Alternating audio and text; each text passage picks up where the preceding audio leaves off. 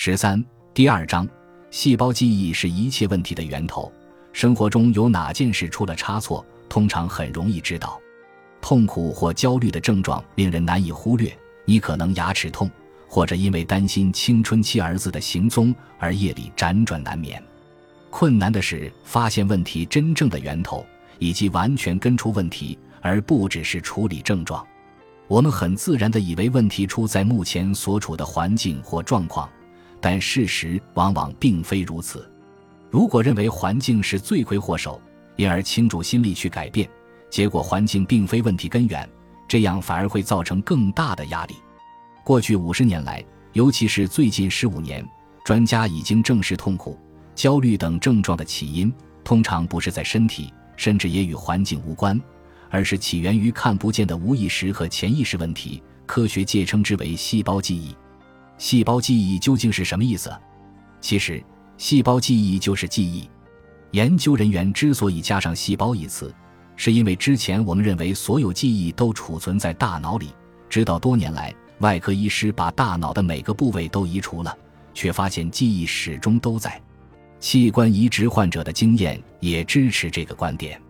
现在我们知道，记忆储存在全身各处的细胞，但我们依然只以记忆称之。在后面的章节，我将称细胞记忆为记忆。作家和研究人员使用各式各样的词来称呼细胞记忆，其中我偏好所罗门王的说法，尤其是我发现他是最早提出心病概念的人。不过，为了区别心病的心和心血管的心，我称前者为灵心。因此，接下来我在本书提到灵心时，你大可用细胞记忆或潜意识或无意识取代。它指的纯粹是好记忆与坏记忆，人生所有问题与困难的源头存在的场所。二零零四年九月十二日，《达拉斯新闻晨报》刊登了一则报道，内容是关于德州大学西南医学中心刚完成的一份研究报告。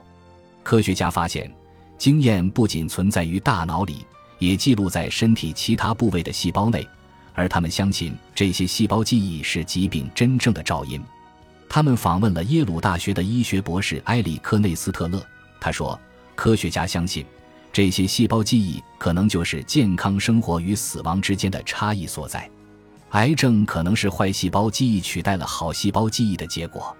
这或许提供了一种极为有效的治病方法。”同年十月，《达拉斯新闻晨报》刊登了前述文章的追踪报道。以下摘录的篇幅不短，却值得细读。科学家发现，在整个大自然界，细胞与有机体在没有大脑帮助的情况下，也能记录自己的经验。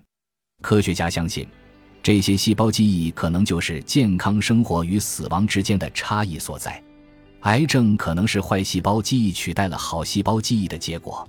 心理创伤、成瘾行为、抑郁症，或许全由细胞内的异常记忆引起。科学家怀疑。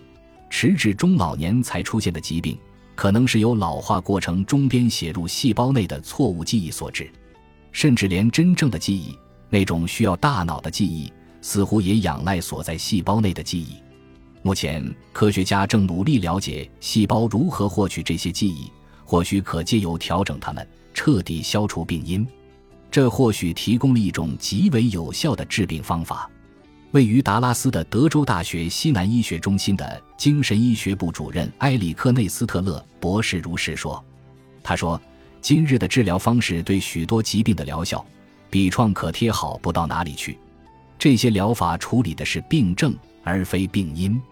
利用这份知识，内斯特勒博士说，就有可能真正治愈异常。”这篇文章接着解释。内斯特勒博士及其他细胞生物学家在人体细胞内发现了特定的化学标记，这些标记似乎标示着是否要使用某个基因。事实上，内斯特勒博士在《神经科学》期刊发表了他的研究结果，指出电击如何改变老鼠大脑基因中的化学标记。然而，研究也显示，除电击之外，还有其他方式能改变这些细胞记忆的标记，即母爱。研究人员在老鼠实验中发现，鼠妈妈舔舐幼鼠的行为可以改变并掌管与幼鼠恐惧体验基因相关的化学标记。致使这些幼鼠一生中都较少表现出恐惧情绪。这显示母爱能编写幼鼠一生的大脑程序。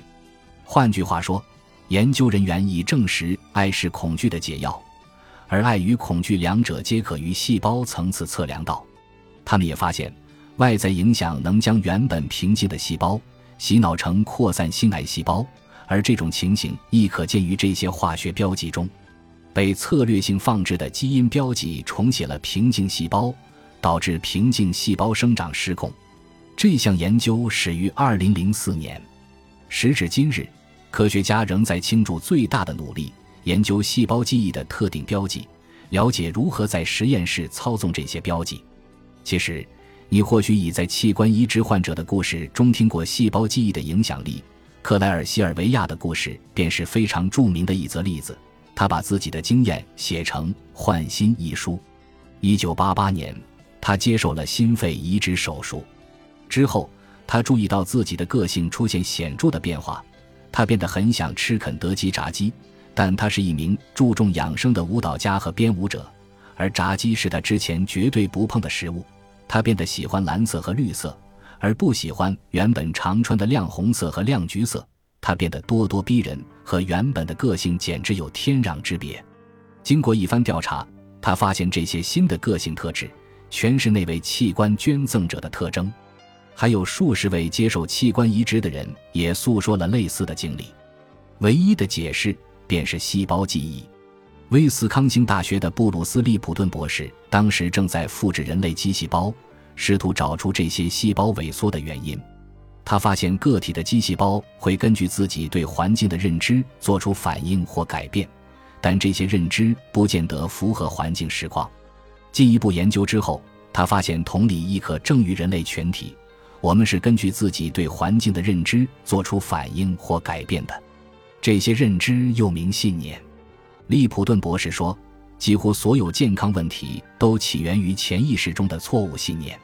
阅读了相关研究之后，我相信利普顿博士口中的潜意识信念，就是内斯特勒博士及其同事所谓的细胞记忆，也是所罗门王所称的灵心。前一章提过。潜意识的影响力比意识强大一百万倍，因此，想要在不改变这些信念的情况下拥有自己理想的生活，成功概率只有百万分之一。细胞记忆的现象不仅可见于患者或低成就者，也可见于世上每一个人。你迟早会受细胞记忆影响，正如前一章那位出轨的丈夫。细胞记忆就像计算机病毒，你不能放着不管，以为病毒会奇迹般的消失。这种事绝不可能发生。纽约大学医学院的约翰·萨诺博士在心身疾病与心身关系，尤其是背痛方面有突破性的研究成果，而他的看法与利普顿、内斯特勒两位博士一致。他说，成人的慢性背痛与慢性疾病起源于破坏性细胞记忆，只要疗愈记忆，慢性疼痛与疾病即可不药而愈。实际上。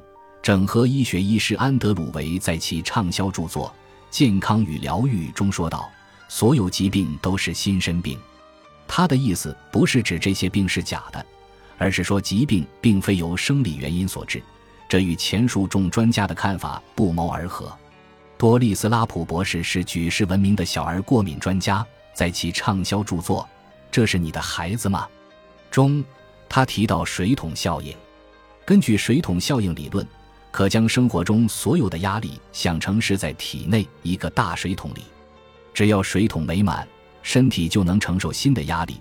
可能有人对我们生气，或者事情进行的不顺利，亦或接触到某种毒素，都不会出问题，因为身心还有能力处理。然而，一旦水桶满了，即使是鸡毛蒜皮的小事，也会让人一蹶不振。因此。压垮骆驼的那根稻草，这句话从科学角度来看，说的真是对极了。例如，假设昨天你吃了几颗花生，什么事也没有；今天才吃一颗，就出现过敏反应，这完全没道理。罪魁祸首不可能是花生，对吧？你昨天吃了几颗没出问题，那今天有哪里不同呢？其实，要说是花生惹的祸，对也不对。没错。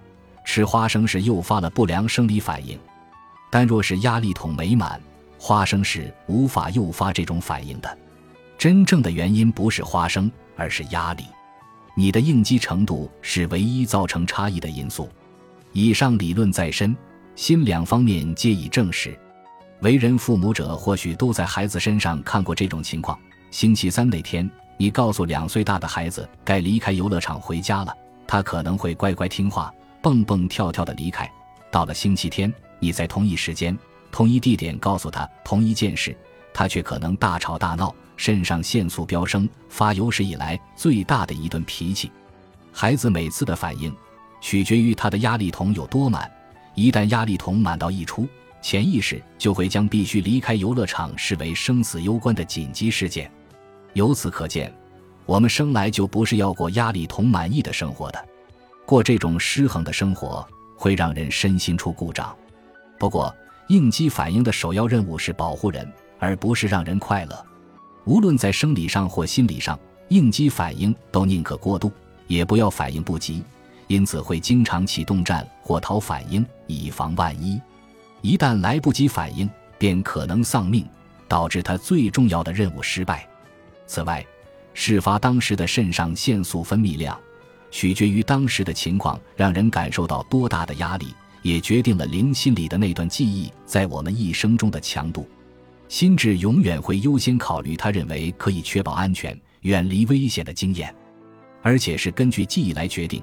尤其是那些以恐惧为基础的记忆，由此可知，为什么所有人的灵心里都存在着无用的程序。目前正在你人生中大肆破坏的一段充满压力的记忆，可能是因为两岁时的某一天你在游乐园过得很不开心。压力桶里甚至装着世代记忆，你可能拥有幸福快乐、无忧无虑的童年，却不知为何依然有着严重的自信不足。抑郁和健康问题，或是成瘾行为，我治疗过许多这样的人，他们后来才知道，他们好几代以前的祖先曾遭遇过重大创伤性事件，例如有个孩子被火车撞死，而这件事毁了全家人的生活。这些记忆是破坏力强大的人体硬盘病毒，犹如 DNA 般代代相传。